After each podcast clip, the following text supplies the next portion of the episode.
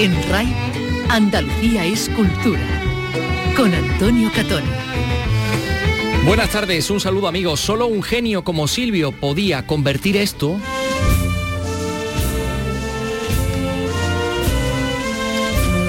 en algo como esto. María es la pura concepción que antes que Roma y Sevilla proclamó. Y solo Silvio podría inspirarse en esto otro Negro,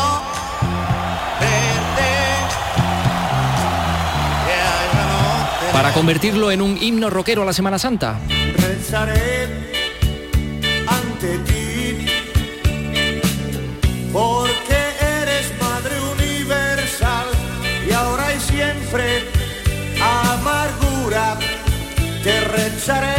Se cumplen hoy dos décadas sin Silvio Fernández Melgarejo, el máximo exponente del llamado rock sevillano, el primero que pensó en fusionar el rock y el flamenco, genio absoluto, popular y disparatado, admirado por los grandes y del que siguen circulando anécdotas e historias por su ciudad tras haberse convertido en un mito. Hoy recordamos a Silvio.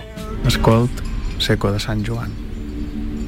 Les meues preguntes... Es el tráiler de Pedra Patria de Masía Florid que se ha hecho con la caracola de Alcances a la mejor película en la edición número 53 de este Festival de Cine Documental de Cádiz, una película cuasi geológica. Vic Román, buenas tardes. Hola, buenas tardes. Y porque rocas de cuatro colores componen el paisaje de Menorca, un recorrido desde la más oscura a la más clara guía al cineasta en el camino de vuelta a casa, una isla que se hunde, habitada por su hermano que decidió quedarse allí. La gala de clausura se va a celebrar mañana sábado en el Teatro de la Tía Norica de Cádiz. Y hoy vamos a hablar también de estreno. Entre ellos el de James Bond con una guitarra andaluza en su banda sonora.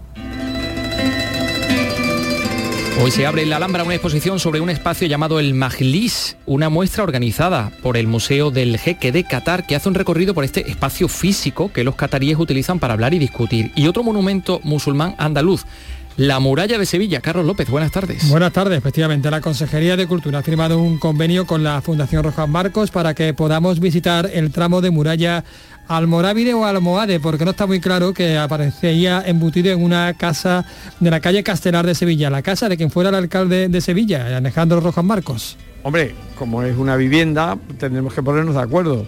Cuando yo esté durmiendo, pues mm, procuraremos que no haya visitas. Pero eh, estamos encantados de poder servir a los sevillanos y a los andaluces y que visiten esto. Una muralla que llegó a delimitar en tiempos de la carrera de India la famosa Mancebía de Sevilla. Vamos a escuchar también al poeta Carlos Torrero que nos presenta su libro de poesía El Mudo de Fishertown, que no es un poemario sino un libro poema o un poema río, un texto crítico con lo usado, con las palabras manoseadas y también con lo medido. Y les descubrimos la actividad que acogerá esta noche la Escuela Superior de Arte Dramático de Sevilla. Hemos vivido por encima de nuestras posibilidades. Cuatro grupos ponen en escena una obra escrita, creada y ensayada en 48 horas. Luego lo escuchan. Comenzamos con la realización de Ángel Rodríguez, produce Teresa Saiz. Andalucía es cultura con Antonio Catoni. Oh, oh, oh. No busques más que no hay. Cuando el rey Fernando conquistó a Sevilla, ya se preguntó dónde está mi Betis.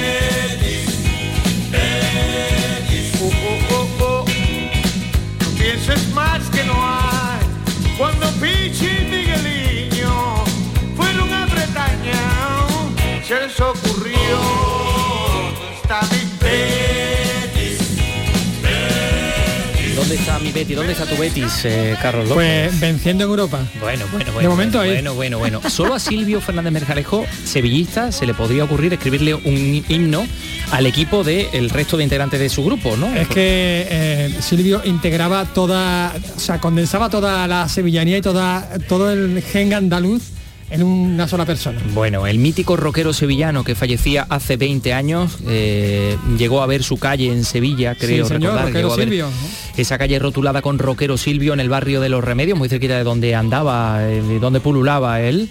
Eh, siempre hizo historia y, y, como dices tú, fue el sevillano más universal, pero nació en La Roda de Andalucía. En ¿no? la Roda de Andalucía, que es un pueblo de la provincia, pero que, que no es, eh, Sevilla capital.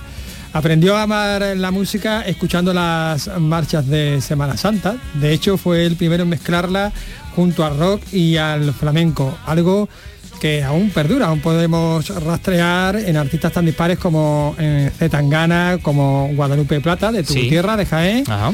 o Pájaro, que estuvo, que fue uno de, su- de sus músicos, tocó junto a, a Silvio. Un rockero en su producción visual, o sea, vital, en su producción musical, pero sobre todo en su vida. Pibe Amador es eh, productor, fue productor, batería y amigo, muy amigo de Silvio.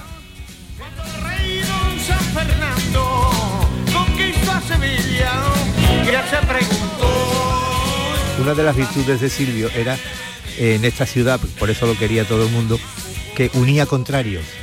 Sevilla Betis, Macarena de Triana, izquierda, derecha. Eh, sí, es lo que estamos escuchando, el Betis. El, el, eh, pues sí, eh, unía, unía contrarios, pero también era un hombre, como dice Pibe Amador, al que le gustaba celebrar eh, la vida, ¿no? Y tanto. Bueno, escuchamos esto que ha dicho. Ha estado esta mañana en la Radio Pública de Andalucía con Jesús Vigorra, en las mañanas de Andalucía, y así lo contaba. Era la vida pura. O sea, él buscaba cualquier pretexto para celebrar la existencia. Y eso en una persona que tenía sus motivos para estar triste, no obstante jamás contó sus penas y siempre buscaba motivos para celebrar la existencia y además contagiaba esa manera y esas ganas de celebrar la existencia a cualquiera que se le acercara.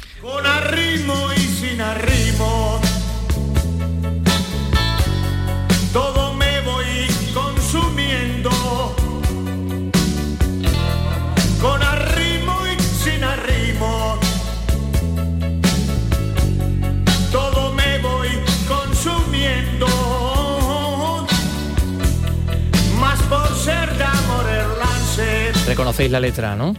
Sí, San Juan de la San Cruz. Juan de la Cruz, con arrimo y sin arrimo, todo me voy consumiendo. Y le di a la caza al cáncer, ¿no? Bueno, fue, esto fue realmente una, una adaptación de Pibe, pero bueno, lo, lo- lo contó él. Mm, eh, es algo es algo genial bueno mm, el pibe también eh, ha dicho eh, por cierto luego tenemos que emplazar a nuestros oyentes a que escuchen este domingo el programa de pibe porque va a ser un especial de Silvio que era un, un esclavo mm, un hedonista esclavo de sus placeres Era ¿no? un hedonista absolutamente esclavo de sus placeres. Como él decía, un hombre llamado tabaco, porque fumaba más que bebía. De hecho, en alguna ocasión, durante temporadas, dejó de beber, pero jamás pudo dejar de fumar. De hecho, lo último que yo hice dos días antes de que se nos fuera fue encenderle un cigarro, porque ya no tenía fuerza para encenderlo, pero yo se lo encendí y tuvo fuerza para fumárselo. La ragazza dell'elevatore es la prima aureola della mia resaca. No me mira e incluso no la miro yo, pero siento sua presencia intorno di me. Bueno, pues ahí estaban las cosas que decía Pibe de su, de su amigo, de Silvio Fernández Melgarejo. Eh, lo que estaba comentando antes, Andalucía, un siglo de músicas, es el programa de Pibe Amador que repasa en RAI todas las músicas surgidas en Andalucía durante el último siglo. Y este próximo domingo, el día 3, a las 11 de la noche, hay un especial de Silvio. Eh, así que no se lo pierdan y si no lo escuchan a las 11, pues lo escuchan cuando ustedes quieran, porque para eso está canalsur.es, para eso está la APP y bueno, que nos da la posibilidad de, escuchar todas estas cosas. Bueno, recordamos a Silvio eh, el día en el que, por cierto, tenemos que seguir, tenemos muchos temas musicales, muchos temas relacionados con la música más bien. Porque, claro, tenemos que contar que la organización de los premios Billboard ha cancelado la cita de esta noche en Sevilla a la que iban a asistir 6.500 personas. Eh, han alegado problemas en la re- reorganización de los conciertos tras la baja de la que sería la estrella del evento, de Becky G, y los cambios constantes de la normativa COVID. Bueno, el ayuntamiento ha dicho que va a trabajar porque se agilice la devolución de las entradas. A ver, ¿qué ha pasado exactamente? Pues eso nos lo va a contar Marpino. La noticia llegó la pasada madrugada. La empresa decidía finalmente que la gala se cancelaba. En el Palacio de Congresos Fibes ya estaba todo preparado y miles de personas habían comprado su entrada. El ayuntamiento, arrendador del espacio, hace dos días manifestaba su confianza en el éxito de la cita.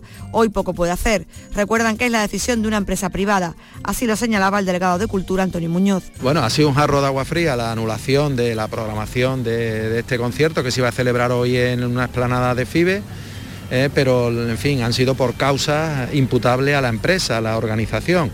Nosotros en esa ecuación hemos actuado como facilitadores del, del espacio. La empresa ha emitido una nota en la que señala tres razones. La falta de Becky G, estrella del cartel, los cambios constantes en la normativa COVID y la huelga de Renfe.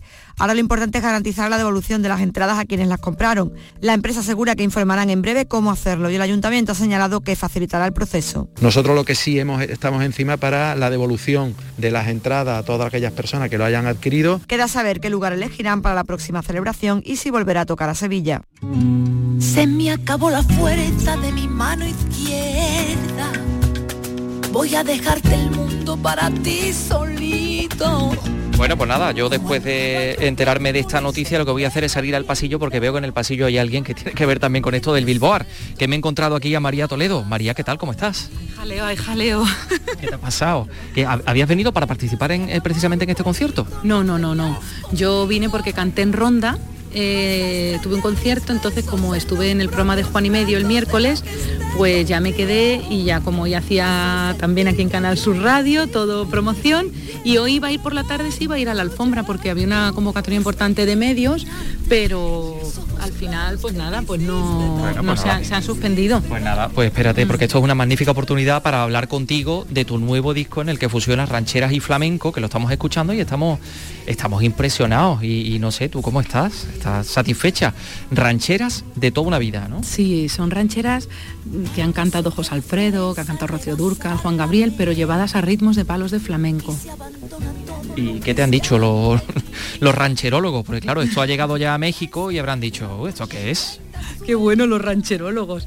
Pues de momento hay menos rancherólogos que flamencólogos. Significa que bueno, que, buen rollo y me han dicho que para adelante que les gusta la fusión, la unión, porque está hecho desde el cariño y el respeto hacia los dos mundos, la música mexicana y la música flamenca. Pero es que además es una oportunidad, vente más para acá, María, porque ahí al fondo hay, como es lógico en la radio, que está la gente trabajando, eh, es que hay eh, una puesta en escena en tus conciertos, que donde estás presentando estos discos, bueno, en la villa, en los veranos de la villa, la gente se ha quedado impresionada al verte con esa especie de corona así estilo Frida Kahlo, bueno, que está todo muy, muy, muy bien, muy, muy detallista, ¿no? Toda esta puesta en escena además. Sí, todo está muy cuidado. Mira, de hecho hoy vengo con mi camiseta de calavera, Ah, pues pero a la radio no vengo con corona, pero sí es cierto que me han creado una serie de coronas para todos los, los conciertos o los eventos que hago especiales y tal. Y bueno, creo que no solo es importante la música, sino también es como cuando te comes algo. Si por dentro lo vistes con un buen envoltorio, como que te entra mejor. Bueno, estamos escuchando algunas de estos temas, eh, cuando sale la luna, llegando a ti, el rey, cielito lindo, te solté la rienda. Estos temas que aparecen en el nuevo disco de María Toledo, lo vas a ver, mm, tienes algunas citas en Andalucía en las próximas Sí, fechas, ¿no? Sí, la verdad que sí. Voy ahora mm, el 23 de octubre, voy a estar en el Teatro de la Maestranza, el 7 de noviembre en el Gran Teatro Falla y el 4 de diciembre en Málaga en el Teatro Cervantes, para despedir bien el año. Enhorabuena, María Toledo, muchísimas gracias. Gracias a ti por hablar de cultura, porque sin cultura no se puede vivir. Bueno, pues yo me vuelvo al estudio. Hasta ahora, María. Gracias. Yo sé bien que estoy afuera, pero el día que yo me muera, sé que tendrás que llorar. Sé que tendrás que llorar. Dirás me quisiste. Ya estoy aquí, ya estamos eh, en el estudio de nuevo. eh, bueno, María Toledo, pues la veremos próximamente, pero esta noche vamos a ver a Rafael en la Plaza de España de Sevilla, dentro del Festival Icónica Fest, plato fuerte de este festival. Rafael 6.0, celebra 60 años en el escenario. Y bueno, pues se reencuentra con la Plaza de España, eh, plaza en la que cantó cuando tenía 16 años y llega con las mismas ganas. Así nos lo contaba aquí mismo en este programa, en Andalucía Escultura, hace unos días. ¿Y qué pasará? ¿Qué misterio habrá? Puede ser mi gran noche. Canté hace muchos, muchos años. Eh, bueno, la primera vez que canté en Sevilla fue en la Plaza de España, ha- hace muchísimo tiempo. Así que voy a tener bonitos recuerdos y que sea el público el que te aliente y te anime a seguir adelante. Esta noche a partir de las 10 en el Icónica Fest de Sevilla. Bueno, enseguida vamos a hablar de patrimonio, tenemos pendiente hablar de la muralla, de una exposición que yo creo que a ustedes les va a sorprender. Carlos, tú no sabes, ni yo creo que Vicky tampoco, lo que es un majlis. No. El majlis es una cosa que hay en Qatar. Es que no he ido. Pero pues tenéis que ir a Qatar para conocerlo. o bien iros a Granada, a la Alhambra, donde hay una exposición del, Mira, del mira, Majlis. Tiene como un nombre como de como de rumbero de Madrid, ¿no? Como el Sí, Lichis, como el Majlis, ¿no? Sí. Una cosa así. No sé, a mí me suena eso. De Bueno, eso va a ser enseguida. Son las 3 y cuarto. Andalucía es cultura. Con Antonio Catoni. Los toros te los cuenta Carrusel Taurino en Radio Andalucía Información. Feria de San Miguel de Sevilla. Sigue en directo este viernes desde la Plaza de Toros de la Maestranza la corrida de toros en la que Morante de la Puebla, Juan Ortega y Roca Rey lidiarán reses de las ganaderías Juan Pedro Domecq y Parladé. Carrusel Taurino con Juan Ramón Romero. Este viernes desde las 6 menos 10 de la tarde. RAI, Radio Andalucía Información. Síguenos también en Twitter. Arroba Escultura Ray.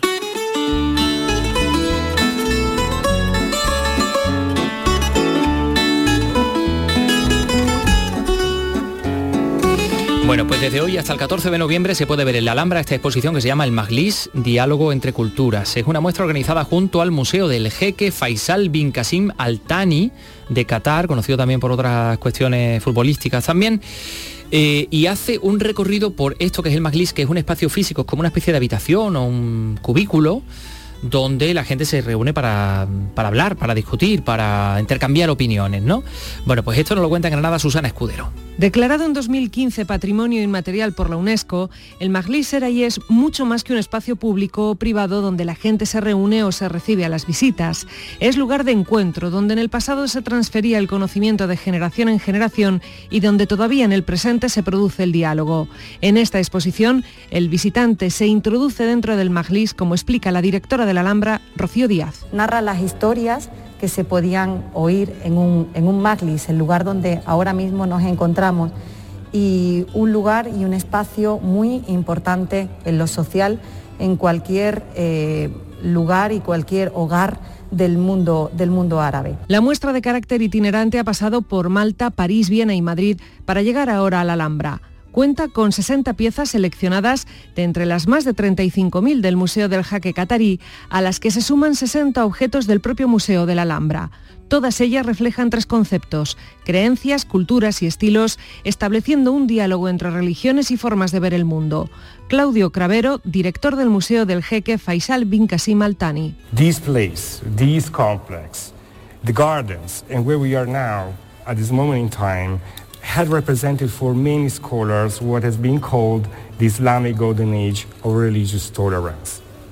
Este palacio, el complejo y sus jardines han representado eh, para muchos investigadores eh, lo que sería la edad de oro de la, de la tolerancia religiosa. La muestra se puede ver en la cripta y capilla del Palacio de Carlos V hasta el 14 de noviembre.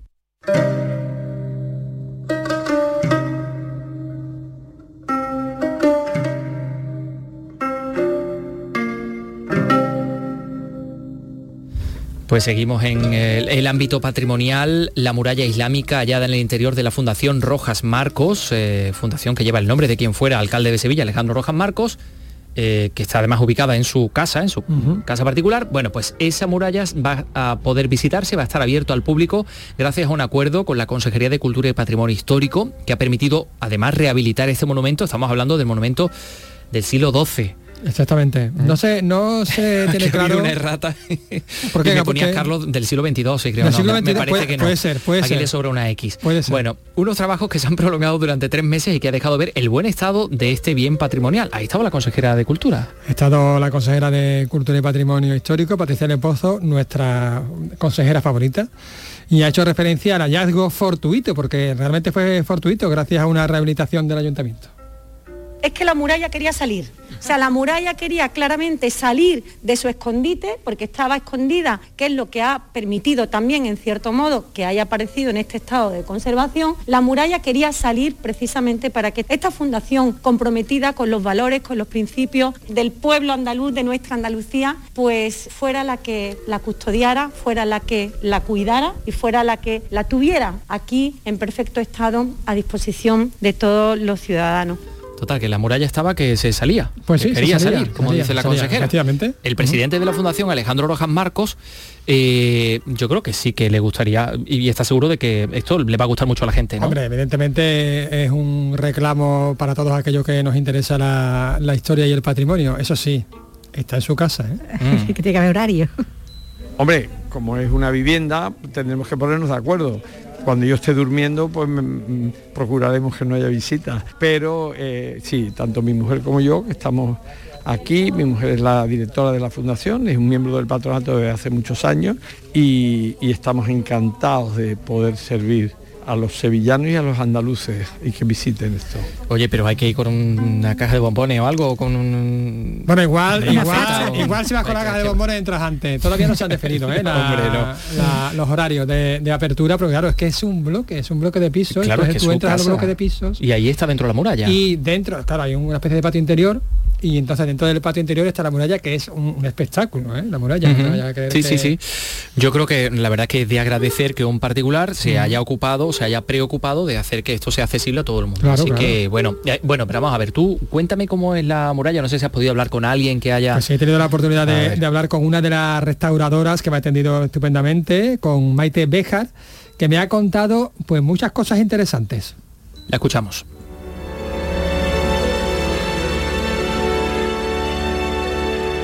Voy a dar un poquito de envidia. Estoy tocando ahora mismo pues varios siglos de historia de, Sevilla y de Andalucía, porque estoy tocando la muralla que está dentro de la Fundación Rojas Marcos, que no se sabe todavía, aún no se ha definido si es almohade o almorávide, pero es aproximadamente del siglo XII. Tengo a mi lado a una de las restauradoras que ha tenido la oportunidad de restaurarla. Ella es Maite Béjar. Hola, ¿qué tal Maite? Hola, ¿qué tal? ¿Qué hay? Bueno, cuéntanos, porque ahora está perfecta, ahora está que parece que, que se hizo antes de ayer, pero no estaba así cuando la encontraste ahí. No, no, no, no estaba así, no estaba así. Eh, estaba bien conservada porque gracias a que estaba escondida, pues no, no había sufrido las inclemencias de- del tiempo, pero a lo largo de los siglos sí que, sí que había sufrido bastantes mm, modificaciones e incluso agresiones, ¿no? porque la más, la más grande que, que hay es que se ha comido un- una buena parte de este trozo de lienzo de muralla que puedes ver aquí y la torre que se, que se, se demolió en su momento. Eh, también se podían mm, se, encontraban muchos restos de, apeos de otras estructuras que se habían adosado en el momento a, a- la muralla, bueno, pues para, para aprovechar eh, esa estructura y construir eh, al lado y, y también pues otros elementos de morteros, cementos, mm, cementos Portland que son muy dañinos. Para estas estructuras hechas solamente con, con cal como elemento aglutinante. Y, y bueno, pues con mucho cuidado hemos ido limpiando esos revestimientos que no correspondían a, la- a las estructuras originales, hemos eliminado los elementos de hierro que también hacen mucho daño porque al oxidarse cor- bueno y es- se expanden y al expandirse pues hacen digamos que ocupan un espacio que no tenían y entonces eh, expulsan ese material original que nosotros queremos preservar pues lo expulsan hacia afuera. Y gracias a la limpieza eh, meticulosa que, que, bueno que la hemos hecho con escalpelos con cepillos y luego a la escrupulosísima consolidación con agua de cal eh, pues las estructuras han quedado muy muy fortalecidas. Luego ha habido un, un gran trabajo de extracción de todos estos elementos que no eran originales y, y, pues luego se ha elegido un mortero adecuado tanto por forma como por color y por acabado para eh, rellenar todos esos huecos, que es importante rellenarlos no solo porque a nivel estético, lo primero que uno puede pensar es que a nivel estético no, no- nos pueden distorsionar la visión, sino porque ese tipo de huecos eh, son siempre abrigo para, para pequeños animales, de la fauna de, la- de una urbana, ¿no? Por ejemplo, hay arriba unas oquedades perfectas para que aniden las palomas. Palomas, ratones. Eh, palomas, ratones, gatos y sobre todo pues mm, insectos eh, y vida vegetal. Entonces todas las pequeñas oquedades, la- las grandes eh, grietas, todo eso debe ser sellado con mucho cuidado para que, para que la- se fortalezca la estructura. ¿Cuánto tiempo ha llevado la restauración? Pues mira, entramos a trabajar en abril y hemos acabado en julio. Sí, tres meses hemos estado. cuatro personas. Nosotros nos encontramos en la parte, digamos, interior, la que daba hacia intramuros, la que daba a la ciudad. Sí, sí, sí, esta es la parte. ¿Qué, qué diferencias hay con la parte exterior, con la que daba el río? Porque al, en- al otro lado, por decirlo de alguna manera, estaba el arenal, ¿no? Al otro lado estaba el Arenal, entonces esta es una zona donde la muralla, de la muralla se conoce poco, porque la que queda eh, está intramuros, es decir, intramuros, no quiero decir, está en- metida, embutida dentro de las estructuras, incrustada como estaba esto. claro. Lo que pasa que en este caso la suerte que se ha tenido es que esto está en un patio. Pero está en un patio en, el, en un lado, en el otro no lo podemos observar porque está adosado un edificio. Entonces mm, la- están eh, ocultas y gran parte de, de la que había desde la Torre del Oro hacia los jardines, hacia el, el- el Jardín de las Delicias, eso se, en unas obras de, de ampliación para el paseo se, se demolieron, se han perdido. Entonces, mm, eh, pues una cosa que no podré, no, no te, no te puedo contestar esa pregunta porque no la podemos saber. O sea, no tengo datos. Bueno, me contaba antes Maite eh, que se da en esta muralla una circunstancia muy interesante que es que se ve, eh, digamos, que la huella del agua de- de- del Se material, llama ¿no? calicastrado, sí. Podemos observar el calicastrado original de, de los tapiales. La técnica del tapial eh, es una técnica constructiva que, que es, vamos, milenaria y que a día de hoy sigue siendo la misma. Eh, son unas tongadas o capas de diferentes elementos que, los que se encuentran pues áridos, gravas, cenizas y en el que se incluye también la cal. Entonces se, se apilan por capas y se meten por cajones y se aprietan. Al apretar, eh, el agua de cal viene hacia afuera y ese agua de cal al depositarse en la superficie de alguna manera la lustra y le cierra el poro. ¿Qué pasa? Que normalmente en los tapiales esta última capa eh, suele estar muy deteriorada y, y perdida. Y es fantástico que en esta parte de la muralla que, que se conserva podemos observar perfectamente las huellas de- constructivas ¿no? Del- de, del- de cómo se hicieron esos tapiales en el momento. Sí, es cierto, es- son como zonas más oscuras, ¿no? Como rojizas, algo Sí, rojizas, ¿no? sí, Que parecen como pequeños charquitos, ¿no? Como la huella que deja la señal o el café, ¿no? El pozo del café cuando se, se te cae eh, en la servilleta, ¿no? Sí, sí, tienen, tienen ese tono. Probablemente eso deriva del- de los carbonatos que, que- que con, bueno, que se, se suelen poner rojizos con el paso del tiempo. Puedes ver que la parte que está picada, la muralla, es muy distinta a la superficie que tiene a la parte que tú puedes ver que eh, Está acabada ¿no? originalmente. Y, y eso es muy interesante porque, porque nos da muchísima información de cómo se ejecutaban las cosas en su origen. Bueno, Maite, me contabas que, que es muy común, eh, que aquí igual no tanto, pero que es muy común, por ejemplo, que se, que se usen eh, eh, la- las murallas o edificios anteriores en, en edificios modernos, por ejemplo, en Jerez, porque así lo permitía la, la normativa. ¿no? Sí, sí, sí. es el- eso es muy curioso, como, como en un edificio puedes ir viendo los diferentes usos a lo largo del tiempo, cómo estos lo han modificado y al mismo tiempo cómo han permitido que, que pervivan, porque muchas veces cuando tú tienes una- un, un elemento que puedes usar, lo vas modificando y al mismo tiempo es una manera de conservarlo. O sea, es según cómo se mire, es curioso. Entonces, en la muralla de Jerez, pues puedes ver eh, de repente pues oquedades realizadas en el muro que tenían usos tan tan dispares como pues sitios donde meter a los animales eh, domésticos o a las bestias, eh, basureros o incluso una fresquera para poder mantener ahí los alimentos. Y, a mí lo que me interesa mucho de, estas estructuras y de, es la, información que te da acerca de cómo han vivido las personas eh, a lo largo del tiempo en los lugares, ¿no? Porque tendemos como a mitificar el- las estructuras como que son de un momento determinado y las estructuras son de todos los momentos. Nacen en un momento, pero a lo largo del tiempo van tomando diferentes formas. Y, gracias al uso de las personas que las crean y luego las disfrutan, pues se mantienen. Y como tales hay que, hay que, yo creo que hay que contemplarlas. Así que esta muralla es del siglo XII, pero en su estructura podemos ver cómo está la señal del paso del tiempo y cómo y todo lo que le ha sucedido, ¿no? Toda la historia material que tiene, que tiene ese bien. como una especie de historia forense, ¿no? De, Sí, de- sí. de la vida de la muralla, ¿no? Una- Sí. Una, muralla muy vivida, ¿no? Es una muralla muy vivida, sí. A mí, la, o sea, gran parte del, del interés que tengo por este trabajo es, es eso, ¿no? Es, es que al fin y al cabo las cosas con las que trabajan están, con las que trabajo están muy vivas, porque están hablándome de la vida de personas que estuvieron antes que yo. Y creo que esa información es importante que no se pierda, para mí por lo menos. Qué bonito, pues de eso se trata. Se trata de, de mantener vivo el patrimonio y nuestra cultura. Muchas gracias. Dale, a vosotros. A las tres y media te digo, querido Carlos, que Maite Bejar tiene que venir un día a este programa y contarnos muchas cosas, ¿no? Tiene que venir porque sabe muchas cosas interesantes. Sí, oye, por cierto, por cierto, la Consejera de Cultura ha anunciado las Jornadas Europeas de Patrimonio, ¿no? Las Jornadas Europeas de Patrimonio que comienzan hoy 1 de octubre. ¿Y qué es lo que va a pasar en esa jornada? Pues ella te lo explica. Ah, mira.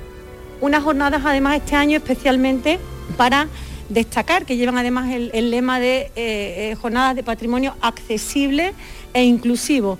Por tanto, vamos a poner en valor todo ese trabajo que venimos realizando en la Consejería de Cultura y Patrimonio Histórico, precisamente para hacer más accesible y más inclusivo el patrimonio.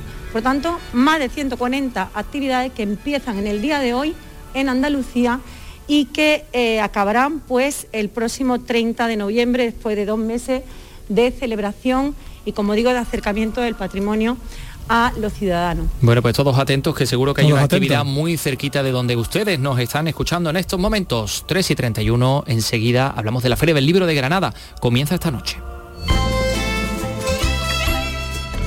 Andalucía es cultura. Con Antonio Catoni. La ciencia, la empresa, la música, el cine, la justicia, la universidad. Andalucía tiene sus propios protagonistas y los puedes conocer en RAI a través de entrevistas en profundidad. En Nocturno, en RAI, encuentros. Los viernes, desde las 10 de la noche, con Araceli Limón. RAI, Radio Andalucía Información. Síguenos también en Twitter, arroba escultura RAI. Edición número 39 de la Feria del Libro de Granada, suspendida por COVID la pasada primavera, se inaugura hoy por la tarde, aunque desde media mañana los pabellones de las librerías pues ya están ya estaban abiertos en el paseo del Salón de la capital granadina, que ha recorrido Jesús Reina. Adelante, Jesús. Los libreros esperan esta feria del libro de Granada como agua de mayo, aunque ya estamos en octubre. Tras 18 meses de pandemia, la práctica totalidad de las librerías aseguran que hubieran tenido que cerrar si no llega a ser por las ayudas públicas. Ahora, la Feria del Libro de Granada, la tercera de España que más libros presenta y vende cada año, abre sus puestos al público durante 10 días al aire libre para darle de nuevo espacio a la lectura, al debate o al mero placer de llevar un libro en la mano. Para nosotros es esencial. Eh, salir a la calle a vender libros es que no, sé cómo decir, es, que vivimos de eso. La gente entra a una librería y va buscando al- algo específico, pero aquí es que te encuentras con ellos y, y como que te incita a comprar, a ojear. El pregón de este año, esta misma tarde, será de Luis García Montero, granaíno de lujo y predilecto de Andalucía. El premio de la feria se lo dan al catedrático emérito Pedro Cerezo Galán. Y el libro reeditado será El sentimiento de la naturaleza en las sociedades modernas, un ensayo decimonónico del geógrafo francés Eliseo Reclus. Se sorprende uno al leerlo por su flagrante modernidad, ahora que lo urbano desplaza lo natural.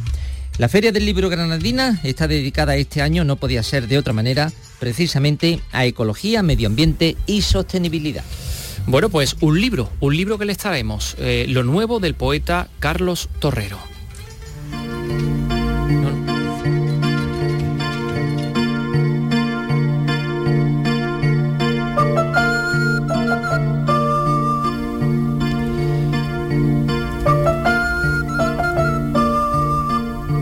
Un libro que, que suena así.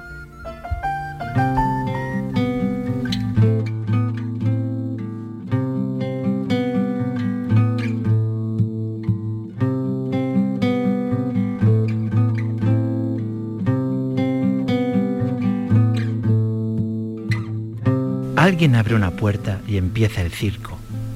Unas motos de agua como insectos cojos cruzan el paisaje. ¿Qué hacer con sus ruidosos vientres y ese olor tan repulsivo de carne a la brasa debajo de las sábanas? Oh, la poesía siempre tan aburrida.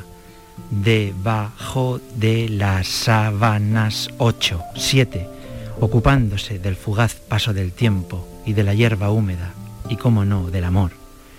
Hay quien pone una coma entre sujeto y predicado, y los hay que, teniendo una voz de hembra de azulón salvaje, no hablan. ¿Quién es más criminal?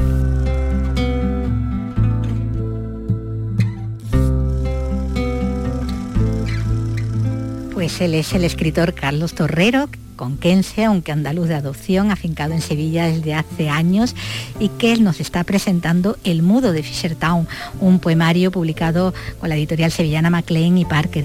Hola Carlos, ¿qué hay? Hola, encantado de saludarte. Bueno, pues nos traes este poemario que en realidad, bueno, es un solo y largo poema de más de 600 versos.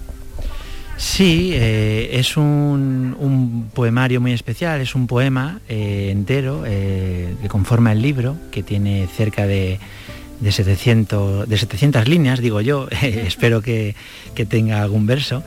Y, y sí, es una, es una propuesta arriesgada en el sentido de que hoy en día, pues, digamos, sobre todo también en poesía y en todo, pues, se, se apuesta más por, por, cosas más fragmentadas, por, por la urgencia de, del consumo, de las lecturas, de, de, la vida que llevamos. Pero, pero creo que tenía que ver mucho con lo que, con mi forma de ver el mundo, mi forma de entender la poesía y la literatura. Entonces, eh, creo que conecta con, grandes eh, libros que a mí me han marcado, como puede ser Muerte sin fin, del mexicano Orostiza, o, o Poeta de las cenizas, de Pasolini, que, digamos es un, por no hablar ya de, literatura clásica, ¿no? Más, pero eh, me parece que sí, que, está concebido para leer de principio al final y, y, disfrutarlo a tope y luego leerlo eh, en varias ocasiones para, para, poder sacarle todo el jugo. Con un título que recordamos, El Mudo de Fishertown, que, que evoca un tranquilo paisaje marinero, ¿no? marítimo, americano, pero que al comienzo bueno, pues suena casi más, más autóctono, ¿no? como, como una playa andaluz.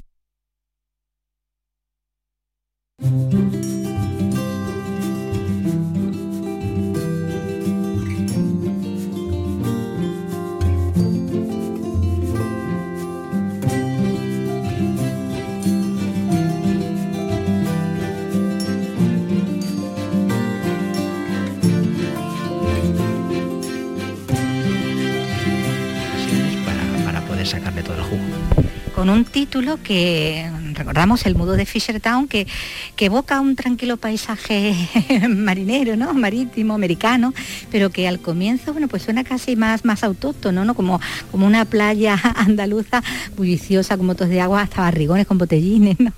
Sí, sí, es, es, un poco lo que quería, ¿no? Conseguir eso, esas dos atmósferas, ¿no? El, el, el tono lo tenía muy claro, eh, que es el, poeta está en la playa, digamos, eh, y, y, como él eh, es un diálogo que se desdobla dentro de él, y, cómo percibe todos los estímulos que, que, le rodean, y en una playa que puede ser de, podría ser de Huelva perfectamente, y cómo de alguna forma el poeta digiere todos esos estímulos y le, y le le, sugieren otras reflexiones en torno a la vida, a la propia literatura, al propio, a la propia poesía, porque también tiene mucho de, de, el poema de metapoema, ¿no? de reflexionar acerca de lo importante que es la palabra y el silencio, que muchas veces malgastamos demasiado la palabra.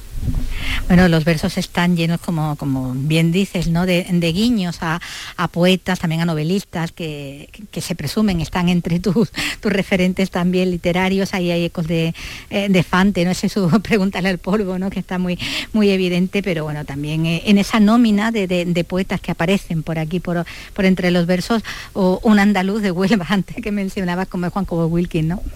Sí, eh, bueno, yo soy un, sobre todo, antes de, siempre digo que antes de, escritor, eh, o sea, de narrador y, y, poeta, soy, soy un gran lector y, a mí me, siento influenciado por, todo tipo de, autores que me interesan, ¿no? Desde los americanos, eh, hasta, por supuesto, todo el entorno que me rodea y encima tengo la, suerte de tener, de contar con algunos amigos que además son magníficos poetas y son una referencia en este país, ¿no? Como es el caso de Juan por ejemplo, y, admiro su, obra y, encima pues tenemos ese enriquecimiento mutuo, ¿no? También, eh, digamos, personal, de amistad y laboral, que es lo mismo que me pasa con Isaac Páez, ¿no? que es el, que accedió a, prologar este libro, porque de alguna forma también fue gracias a un libro suyo que me leí que, que empujó eh, me empujó a, este reto, ¿no? El de poder eh, escribir un poema tan largo, pero que yo que, tuviese el ritmo que, quería y que, y que fuese muy potente, ¿no? Que era lo que realmente yo me, quería hacer, ¿no? Y luego, eh, sí, a mí me gusta siempre en todos mis libros dejar como semillas eh, para que el lector también tire de, esos hilos. ¿no? Yo cuando soy lector también me, encanta que unos libros me lleven a otros y ya como escritor, pues si encima me invitan a escribir, de alguna forma son lecturas que también me ayudan a escribir o me empujan a escribir, pues más enriquecedor. Bueno, como bien dicen, no es un es un poemario, poema, poema, poemario, eh, muy metapoético eh, por todo lo que contamos, donde la poesía, los poetas están muy presentes desde, desde, bueno, desde las primeras líneas, ¿no? desde los primeros versos, eh, donde se está cuestionando, como te escuchábamos, ¿no? el oficio del poeta, la métrica, la, poesía en sí misma, ¿no? Eso de, de, la métrica, ese contar versos, ¿no? Que el ritmo tiene que estar ahí, eso sí es verdad. Sí, bueno, yo siempre digo que tiene que de alguna forma también eh, los, los que nos dedicamos a la literatura quizás fuimos eh, en muchas ocasiones músicos frustrados, ¿no? Porque en la palabra tiene que haber eh, tiene que haber música, tiene que haber musicalidad, tiene que haber emoción, tiene, si no ya nace muerta. Entonces ya no, no transmite, no llega, no puede ser simplemente un, un, encadenamiento de, palabras que, pueden interesar o más o menos al propio autor, pero, pero nada más, ¿no? A mí ese tipo de literatura pues no, me interesa y en, y en, la poesía pues más, ¿no? Porque digamos que hay efectivamente como esos dos bandos, ¿no? Siempre, o esos dos extremos. Un poco como una poesía muy erudita o muy, como digo yo también, muy hermética, muy ombliguista, que no que, de alguna forma eh, pues solo interesa al autor, en realidad, ¿sabes? Entonces por eso también al final la poesía tiene esa, entre comillas, mala fama muchas veces entre, entre la gente, ¿no? De, la calle. Y yo lo que apuesto es precisamente por una tercera vía, ¿no? Otra, porque la otra parte, digamos, serían esas propuestas que son un poco más juveniles, que llaman poesía, pero bueno, cada, uno tendrá su etiqueta, eh, y que es para consumir otro tipo de. es otro, otro tipo de textos, ¿no? Que no, que no es la poesía eh, que yo entiendo entonces, a mí me interesaba eh, escribir, y es lo que siempre intento, escribir algo que de verdad eh, tenga una calidad literaria eh, potente y que a la vez eh, también eh, entretenga, digamos que, tenga esa mezcla entre, entre arte y entretenimiento. Y por suerte pues parece ser que, me he quedado cerca porque muchos lectores me están diciendo que más o menos leídos, en, o sea, más o menos amantes de la poesía, pero que, han disfrutado mucho de todo lo que les aporta el libro, porque efectivamente es un libro en verso, es, un, es poesía, pero les ayuda a reflexionar, les ayuda a, entrar en unos terrenos existenciales de una forma muy, muy creativa que, que les llega bien, ¿no? Y creo que es importante. Bueno, el hilo conductor de este largo poema es ese mudo ¿no? de, Fisher Town del título, alguien que, está privado de la palabra, lo cual no deja de ser bastante eh, paradójico, ¿no? que aquí sea este el mudo el que habla en diferido. ¿no? Claro, sí, es un, es un símbolo, clarísimamente. Eh, el mudo de, alguien que, precisamente eh, pues no creo que nadie más que un mudo pueda valorar tanto la, palabra, ¿no? que es un poco lo que yo quería, ¿no?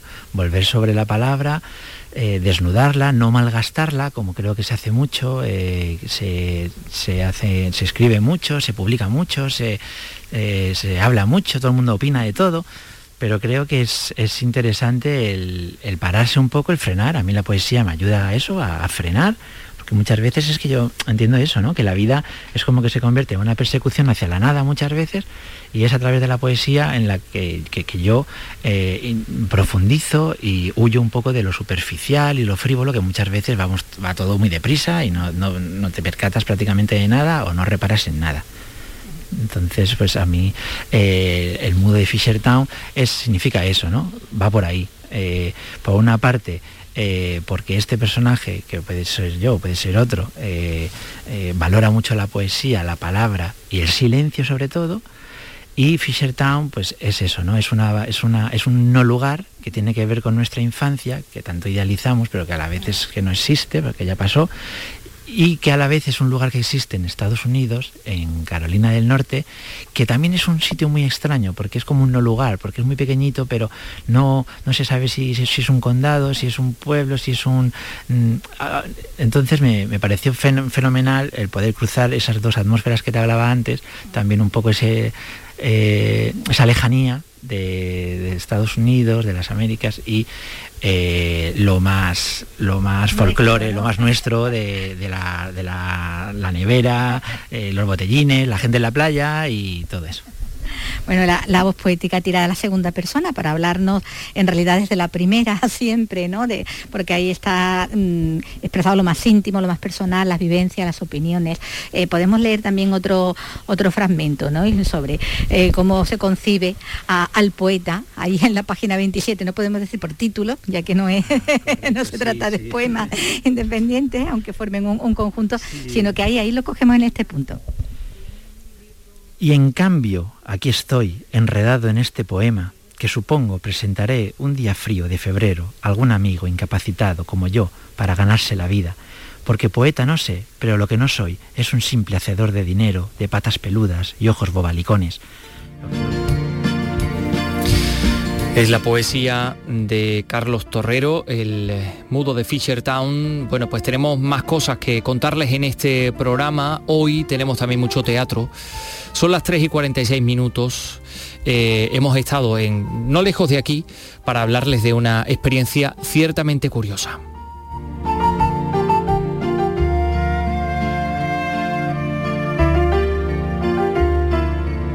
Bueno, hemos venido no muy lejos realmente de nuestros estudios en la isla de la Cartuja. Estamos en el Cartuja Center, en este teatro, nuevo teatro que ha cogido eh, pues, muchos conciertos en los últimos años y ahora mismo aquí dentro se están desarrollando los ensayos de cuatro grupos de, actores. Cuatro grupos de, actores y, dramaturgos eh, y gente de la escenografía, en fin, todo el mundo de la escena están trabajando en un proyecto que se llama Hemos vivido por debajo de nuestras posibilidades. Es la cuarta edición en esta ocasión y la persona que organiza este proyecto, que se llama David Montero y que ustedes conocerán porque ha pasado por este programa, ha tenido la diferencia de salir del teatro y venirse con nosotros para contarnos qué está pasando ahí dentro. David, ¿qué tal? ¿Cómo estás? Muy bien, muy bien. Un poco a tope como pasa en este momento, pero muy bien. Eh, a ver, ¿cómo habéis hecho la selección de, las personas que están participando, de las personas que escriben la obra, de las personas que dirigen la obra, de las personas que, bueno, que la ponen en escena, ¿no? ¿Cómo lo habéis hecho? Pues mira, la cosa, nosotros hicimos una convocatoria eh, que se cerró a principios de septiembre para participar en todo, toda la semana de trabajo. O sea, hay 15 personas que se han vivido todo el proceso. Han estado de lunes a miércoles, han estado con talleres por la mañana con Celso Jiménez y por la tarde con Antonio Álamo, Natalia Jiménez y Juan Luis Matilla. Entonces ha sido como un concentrado, en, en tres días un concentrado de creación contemporánea. Y ahora esas 15 personas son los intérpretes de las piezas que montan Antonio Álamo, Natalia Jiménez y Juan Luis Matilla. Entonces están ensayando desde ayer jueves y entonces pues empezaron a ensayar ayer por la mañana y van a tener como dos días de ensayo y dentro de unas horas lo ponen en escena directamente al público. O sea que 24 horas para crear la pieza, para ensayarla y para ponerla en escena. 48 pero ni una más. o sea, claro, jueves y viernes, ¿no? O sea, ayer y hoy hemos estado. Bueno, pero y mm, eh, a ver, ¿cuál es el principal valor que tiene este reto? Porque realmente eh, es un reto en todos los sentidos, en el reto creativo y en el reto interpretativo. Claro, un poco la idea es, primero, lo que nos interesaba con él hemos vivido desde el primer momento es mezclar a gente diversa. Muchas veces la escena, que, que, no es un espacio tan grande, pero rápidamente se crean como grupitos, ¿no? Estilos, generaciones, y lo que nos apetecía mucho era que toda esa gente que normalmente trabaja con la misma gente se mezcle con otra gente y haya influencias mutuas. Entonces, aparte de la formación, también al final como la, la, cosa de la escena es que es creando, haciendo como se, como se intercambia esa información. Entonces, por eso el reto de hacerlo en 48 horas y también esta noche cuando lo hagamos con el público, parte de la gracia es que el público lo sabe. Entonces hay como una sensación de que más que una obra acabada, lo que se ve es como un primer boceto de lo que podría ser porque se ha montado en poco tiempo. ¿no? Bien, y bueno, y el público también evidentemente forma parte de todo esto, ¿no? Que eh, es la cuarta edición y, bueno, tenéis experiencias anteriores, ¿cómo son las sensaciones del público que va a ver estas obras? Pues mira, eh, las dos primeras ediciones fueron en la CDD, en una, sala de exhibición teatral en Sevilla que cerró eh, y era un espacio cerrado, pero desde la de 2019 y esta también se hacen en el patio de la Escuela de Arte Dramático, entonces nosotros lo llamamos una verbena teatral. En realidad hay un ambiente, pues eso, en el patio de la escuela, hay un ambigú, la gente puede picar algo, bebe algo, entonces hay un espacio de, de, atención a las piezas, pero también un poco de fiesta. Esta cosa de verbena nos gusta mucho, ¿no? Y así el público también eh, como que se hace partícipe del juego, que también es importante, ¿no? Le contamos, los creadores y creadoras tienen como unas instrucciones que tienen que cumplir en sus piezas. Tienen 48 horas y unas reglas. Que a ver, cuéntanos cuáles, son, no sé si es secreto o no, no sé. No, las podemos contar, no hay problema. Eh, por ejemplo, una de las reglas es que tiene que sonar, un, sonar o citarse, porque los intérpretes lo digan, puede sonar grabado o citarse un fragmento de Mujeres al borde de un ataque de nervios. Perfecto. Esa es la de este año, la que va a Esa es de este año. Entonces, pues ahora cada uno eso lo hará como quiera en el contexto de su pieza. Entonces, hay otra que es que todo, en todas las ediciones en todas las piezas se tiene que decir hemos vivido por debajo de nuestras posibilidades. Por ejemplo, esa frase se dice siempre, ¿no? Con el título. Entonces cada uno eso después lo mete en su contexto, pero el público lo sabe desde antes de empezar las piezas. Le explicamos todas las instrucciones, con lo cual está también la gracia que el público está diciendo, a ver cómo lo van a meter estos, claro, y, cómo, ¿no? En qué contexto, ¿no? De pronto en un sitio puede quedar muy trágico y en otro muy cómico, o en otros en mitad de una danza, ¿sabes? Ese es un poco el, el juego para que el público también se conecte y y es algo que a nosotros nos importa mucho. Eh, hablamos con, eh, vienen alumnos de un instituto, vienen de un grupo de mayores del casco antiguo que está muy cerca, o sea, que es de la zona, porque también una cosa que nos interesa es que el público medio le pierda el miedo a esta cosa de la creación contemporánea, que parece que es una cosa hermética y que solo para entendidos, y una parte del asunto justamente no.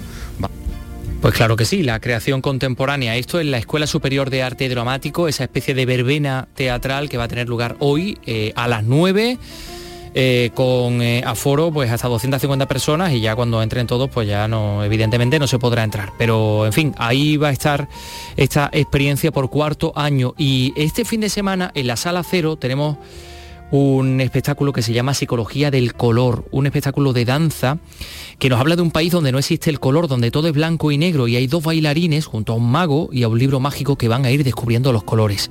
Quienes lo han visto eh, dicen que es realmente fascinante. Es eh, un espectáculo de la compañía de David Segura y Pepa Martínez, eh, Pepa Martín, perdón, pues ahí también ha estado creándolo. Pepa, ¿qué tal? Muy buenas tardes. Buenas tardes. Hablamos de un, de un, bueno, sobre todo a los niños, un espectáculo que sobre todo a los niños pues les, fascina, pero también a los mayores, ¿no? Eh, bueno, por lo que recibimos del público le gusta a toda la familia y a nosotros mismos. Ahí vemos al mago que con la ayuda de un libro pues, y con sus conjuros pues va haciendo que vayamos descubriendo los colores y los vayamos relacionando también con sentimientos, ¿verdad? Sí, correcto estos colores pues bueno eh, reflejan estados de ánimo y te provocan sensaciones y emociones que te pues te pueden modificar el día o el, ambiente en el que te introduzcas pasión, furia, equilibrio, creatividad, diversión, traición, todo esto y, y, con colores. Yo he estado viendo las imágenes y son realmente bellas, ¿no? La iluminación y la escenografía es fantástica, Pepa. Pues muchas gracias. Tratamos de usar todos los estímulos posibles que tenemos al alcance para, para crear en el espectador una atención sostenida, mm, atendiendo que son niños y que les cuesta un poquito más eh, mantenerse mucho rato atendiendo a lo mismo, pues por eso jugamos con tantas, tantos estímulos visuales. Esto no se lo pueden perder día 2 y 3 de octubre, sábado 2 a las 5 de la tarde, domingo 3 a las 12 del mediodía, la psicología del color en la sala cero de Sevilla. Pepa Martín, gracias, enhorabuena. Gracias a vosotros. Hasta luego. Bueno, que tenemos que hablar de alcances, que alcances, pues ya tenemos el palmarés Pedra Patria de Florit, se ha hecho con la caracola de alcances a la mejor película en la edición número 53. La gala de clausura se va a celebrar mañana sábado en el Teatro La Tía Norica de Cádiz. Salud Botaro, cuéntanos. Una reflexión autobiográfica en torno a la identidad menorquina se hace con la caracola de alcances. Además, la cineasta Joana Conil recibirá el premio a la mejor dirección de largometraje por La cigüeña de Burgos, un viaje a los recuerdos personales para construir la memoria colectiva. Creo que este premio es, es necesario para, muchísimas familias, para todas nosotras en realidad. Eh, un- una labor que tenemos pendiente que es la de preguntarnos qué es la justicia y qué tipo de justicia queremos, queremos tener para reparar el pasado eh, sin caer en, actitudes que, que nos hagan injustas y creo que estamos preparadas para ello. Beguiat Esteco Arteán de Jorge Moneo Quintana gana en la categoría de cortometrajes y Daniel Superviola recibe el premio a la mejor dirección de cortos por Muta and the Death of Hamafaku. Tiempos de deseo de Raquel Marqués y Animal Salvaje de María Besora ganan los premios del público en sus categorías. Bueno, y vamos a la cartelera, que tenemos, que tenemos muchos estrenos. Sí, nos traen, eh, la cosa está variadita, uh, un, un frito variado. La monja santa y lesbiana, el acercamiento al lugar de apariciones marianas de la antigua Yugoslavia, será Meyugore, ¿no? Y la tragedia humanitaria de los refugiados en el Mediterráneo, con Mediterráneo. Historias intensas, ¿no? Que hacen frente también al estreno más esperado, porque se ha visto aplazado un montón de veces. Estamos hablando del regreso de James Bond, Ahí está. aplazado por la pandemia una y otra vez, y que ya es realidad porque tenemos a Daniel Gray de vuelta en una nueva aventura sin tiempo para morir. James. El destino vuelve a unirnos. Ahora tu enemigo es mi enemigo. ¿Cómo es posible? Si vives lo suficiente. Bueno, aquí los personajes de la entrega anterior, su chica y el malo, Lee Sí. Seydoux y Christopher Waltz, se añada, a ellos se añaden como nuevo villano pues un desfigurado Rami Malek, el oscarizado Freddie Mercury Ah, de la película, pero también aparecen aquí dos chicas Bond de armas tomar, una de ellas además negra y con licencia para matar, porque esta también es un agente 00. Ah, bien, viene aquí esta la para 00. dar- El, esta es el la- otro 07. Por cierto, que ahí 007 y la esta guitarra, 00 algo. la guitarra de Lamir, de un guitarrista Sí, sí que eh, andaluz, guitarra flamenca en esta película. Y de temática religiosa tenemos dos estrenos en cartelera. En fin. Sí, de un lado la nueva película de Paul Verhoeven, el director de, de Robocop, de Desafío Total o de Instinto Básico, que vuelve a escandalizar con la historia real de Benedetta, una hermosa monja de una abadía del siglo XVII a la que consideran milagrosa y santa y que descubre el sexo con otra joven llegada al convento. ¿Bartolomé ha hecho algo para molestarle? No. ¿Siente algún tipo de afecto por ella? Lo que está pasando es blasfemia. Quien debe saberlo ya lo sabe. Pero es una cinta de violencia, de sexo, de religión, en la que junto a la pareja de ellas protagonistas también está Charlotte Rampling, que escandalizó en su día con aquel portero de noche. Mm, Y, y una historia real contada en clave de ficción, con la religión de fondo, pero también con este tema tenemos un documental. en torno a esas supuestas apariciones marianas que se dan diariamente desde 1981 en ese pequeño pueblo bosnio que es Medjugorje. La primera vez que escuché hablar de Medjugorje es que no sabía ni dónde estaba, ni en qué país, ni qué sucedía, ni si iban peregrinos, ni si había apariciones. es la historia real de dos jóvenes periodistas que en el año 2006 fueron enviados allí cuando todavía los hechos eran poco conocidos y aquella experiencia pues fue un punto de inflexión en sus vidas. Uno de aquellos reporteros, el director de este documental, Jesús García, y cuenta con testimonios que van de un superviviente de la tragedia de los Andes hasta Tamara Farco. Uh, Qué de gente, qué diversa. Bueno, y el cine español nos trae otra historia real, en clave de ficción en este caso, con una película que compite para ser nuestra candidata a los Oscars. Está en la terna. Mediterráneo. Oscar Camps, sois unos socorristas de Badalona, lleváis meses en Lesbos, nadie os ha contratado, nadie os paga por esto. ¿Hasta cuándo vais a seguir? Cuando no seamos necesarios nos vamos. Teresa López Arnaiz, Eduard Fernández, Eduard y- Fernández y Dani, y Dani Irene Rovira. Rovira, sí, porque Fernández y Rovira son los que dan vida a algunos de esos socorristas que de forma voluntaria acudieron a Lesbos en 2015 para ayudar ante la llegada masiva de miles de refugiados que huían de los conflictos armados en sus países y a los que nadie quería acoger. Un éxodo que acabaría dando lugar bueno, a la ONG Open Arms, al rescate de esa gente desesperada perdida en el mar. Me quedo aquí a hacer nuestro trabajo. Pues ahí tienen los estrenos James Bond, Benedetta, el documental Meyugore y Mediterráneo. Nos vamos como siempre con música.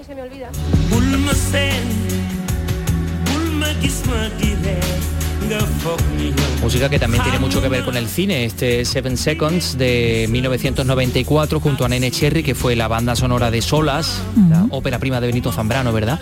Pues hoy Yusu Undur, que es eh, este hombre que canta, cumple cumpleaños. Mm, Nació en el 59, pues no sé, no sé la cuenta, no sé si Elena Zahara ha hecho la cuenta de cuántos años cumple Yusu Undur, pero creo que está en magnífica facultad de 62 añitos. Bueno, pues con su música nos vamos, les deseamos un fin de semana extraordinario. Volvemos el lunes a Andalucía es Cultura en Ray. Adiós.